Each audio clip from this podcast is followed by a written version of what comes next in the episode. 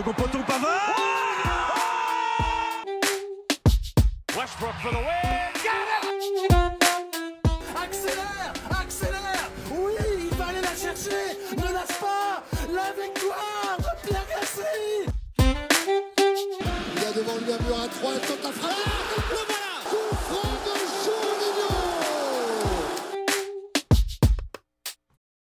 Salut tout le monde et bienvenue dans Sport Stories, je suis Lucas Roblin et c'est moi qui vais vous accompagner chaque semaine dans ce podcast. Mon but durant les 15 prochaines minutes, c'est de partager avec vous un événement mémorable de l'histoire du sport.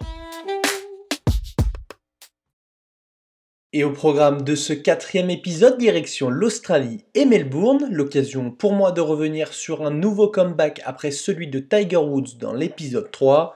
Cette semaine, Roger Federer a signé son retour sur les cours après 13 mois d'absence, dans son viseur Wimbledon et un 21e titre du Grand Chelem, mais aussi et surtout les Jeux Olympiques de Tokyo, seul titre manquant à son palmarès. Pour y parvenir, le Suisse devra batailler comme il l'avait fait lors de l'Open d'Australie en 2017. Après une absence de 6 mois, le Suisse avait dompté Rafael Nadal, son rival de toujours, dans une finale légendaire en 5-7, de quoi forcément lui donner des idées pour cette année.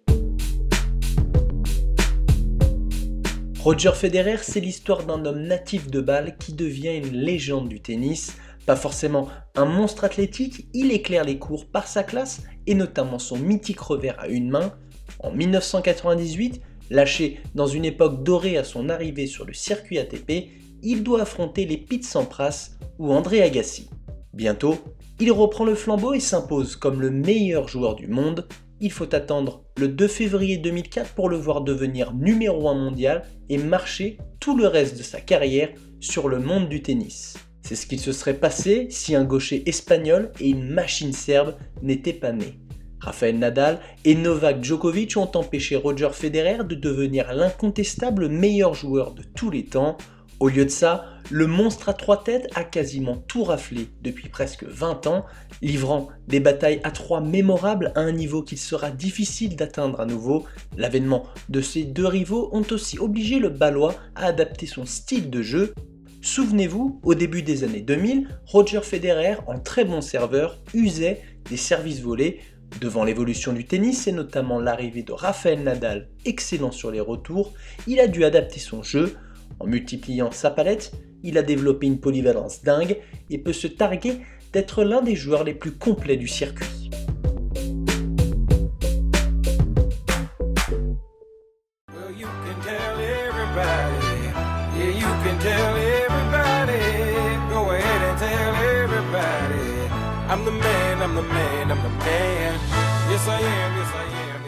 Ce qui ressort le plus lorsque l'on évoque le nom de Roger Federer, c'est la beauté de son tennis, coiffé de son immuable bandeau et avec sa chevelure impeccable, il donne l'impression de ne jamais forcer ni de transpirer. La fluidité et la décontraction lors de ses coups fascinent et respirent la classe. Symbole de cette élégance, son arrivée sur le cours central à Wimbledon en 2008.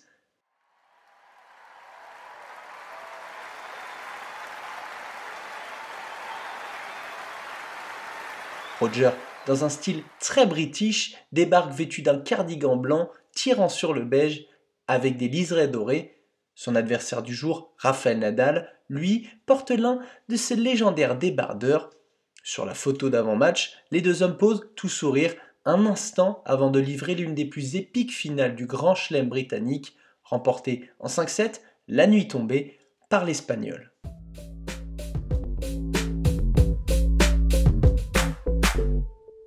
Car oui, dans l'opinion publique, ce sont Roger Federer et Rafael Nadal qui passionnent le plus, n'en déplaise aux natifs de Belgrade. Le débat pour déterminer qui est le GOAT, le meilleur joueur de tous les temps, déchaîne les fans des deux côtés. La confrontation entre deux joueurs que tout oppose dans le jeu, entre puissance d'un côté et élégance de l'autre, les duels épiques au fil des années, mais aussi le respect et l'affection mutuelle entre les deux en font l'un des duels les plus excitants, tous sports confondus. Si Rafael Nadal a barré la route à son rival préféré à de nombreuses reprises, le Suisse a quand même solidement garni son armoire à trophées. 6 Open Australie, 1 Roland Garros, 8 Wimbledon et 5 US Open, Roger Federer codétient le plus grand nombre de grands chelems avec Rafael Nadal. Il possède aussi le deuxième total de titres Air Open avec 103 succès. Pour résumer, le ballot a tout remporté, ou presque, il lui manque l'or olympique en simple. Comme Cristiano Ronaldo, LeBron James ou Tom Brady, Roger Federer fait partie des champions brillants par leurs résultats malgré l'âge. Sa longévité, le Suisse la doit aussi au format de son sport. Le tennis n'impose pas un minimum de matchs à l'année, ce qui lui a permis de faire l'impasse ou de réduire le rythme sur certaines saisons. En 2016, ses genoux posent déjà problème et l'obligent notamment à renoncer aux Jeux de Rio. Un crève-cœur le forçant à étirer sa carrière pour remporter l'édition de Tokyo en 2021.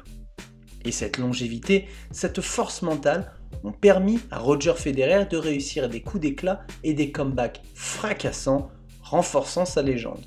Et notamment un en 2017, après une longue traversée du désert durant 5 années sans la moindre victoire en Grand Chelem de 2012 à 2017, Roger Federer, blessé et gêné par le duo Nadal-Djokovic, est moins considéré et beaucoup le voient fini. Mais comme quand les Espagnols ont envoyé Zinedine Zidane à la retraite avant même le match joué lors du Mondial 2006, Roger Federer a fait taire ses détracteurs sous le soleil australien.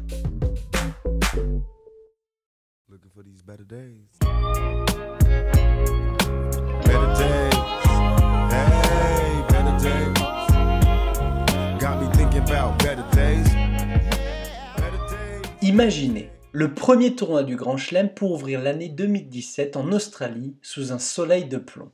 Pour la finale, le 29 janvier, les deux tennismen les plus populaires, Roger Federer et Rafael Nadal, s'affrontent pour la neuvième fois pour un titre du Grand Chelem, la seconde en finale de l'Open d'Australie.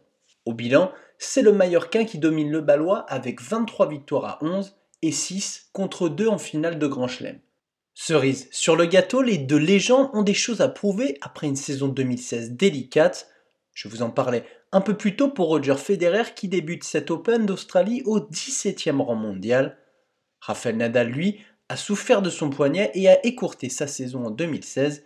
De retour en 2017, il est tout juste dans le top 10 avec une 9 place au classement ATP.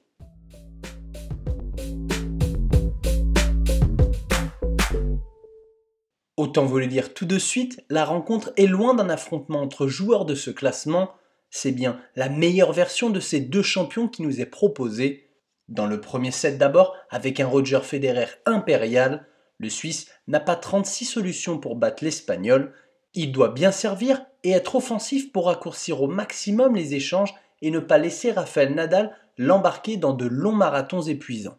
Il applique parfaitement la recette lors du premier set en agressant sans relâche Nadal. Au service, il est impeccable et gagne 93% des points après sa première balle. Après seulement 34 minutes, Roger prend le premier acte, 6-4.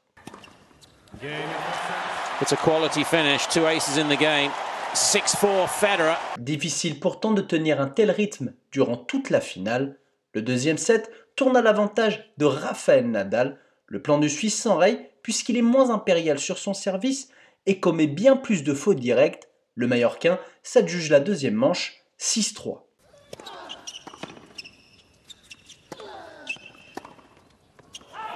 Love hole. Second in a row. It is one set all. Mais Roger ne se laisse pas démonter par la perte du set. Le Suisse revisite ses plus belles années le temps de 7 jeux et s'impose 6-1.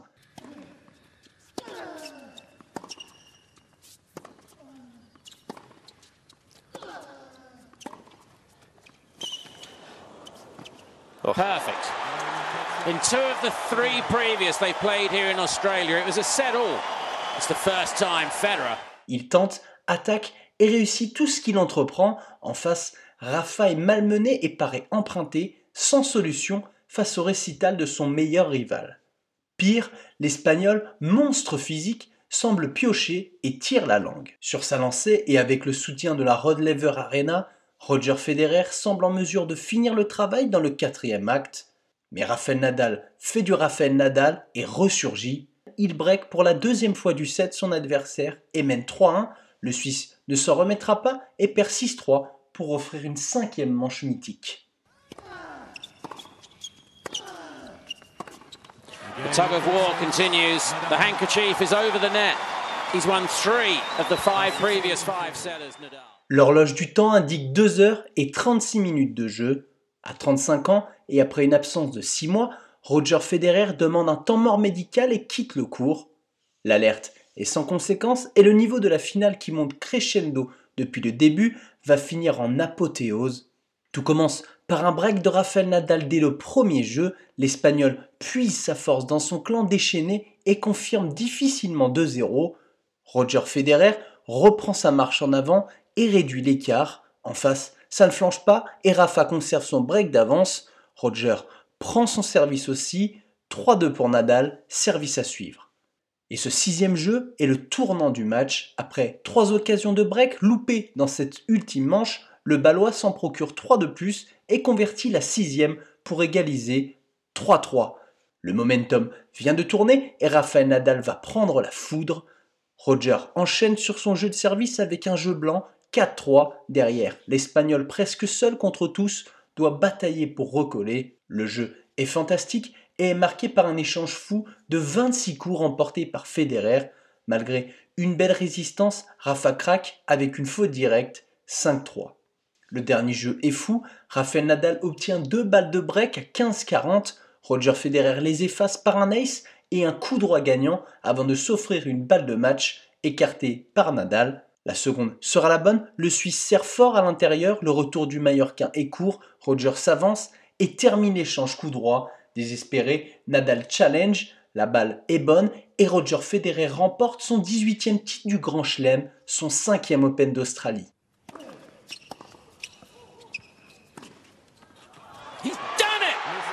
Quelques mois plus tard, le Suisse remporte dans son jardin le 8e Wimbledon de sa carrière et termine 2017 au deuxième rang mondial.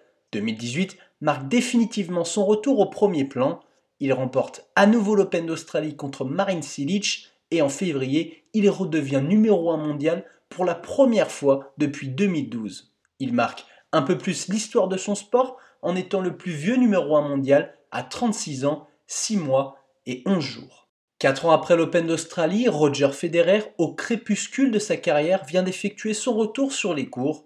Après 13 mois d'absence à soigner son genou, il est revenu à Doha pour l'ATP 250. Sorti prématurément en quart de finale, il a certainement Wimbledon et les Jeux en tête pour faire encore mieux que son comeback de 2017. Another one. It's just